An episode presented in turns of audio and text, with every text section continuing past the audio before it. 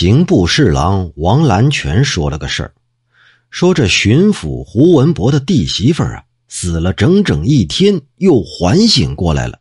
可是等着弟媳妇儿醒过来之后啊，家里人她一个都不认识了，更不让她丈夫亲近。仔细这么一问，才知道这媳妇儿自称是陈家的女儿，借尸还魂。问她的住处，一打听，离这儿只有十几里地。把那陈家人的亲戚都找来，这弟媳妇儿啊，是一个一个都认识。他也不肯再留在胡家了。可胡家的人拿镜子给他一照，他一看呢，这相貌完全变了，无可奈何，只好做了胡家的老婆。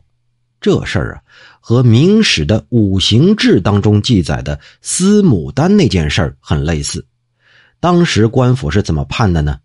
官府宣判依从相貌。不依从所凭借的灵魂，因为这相貌是实实在在的，灵魂却是虚无缥缈，说不准呢。假如依照灵魂来断定归属的话，那必然有假托的人借机实施奸计，所以要以防后来人用这个来使坏。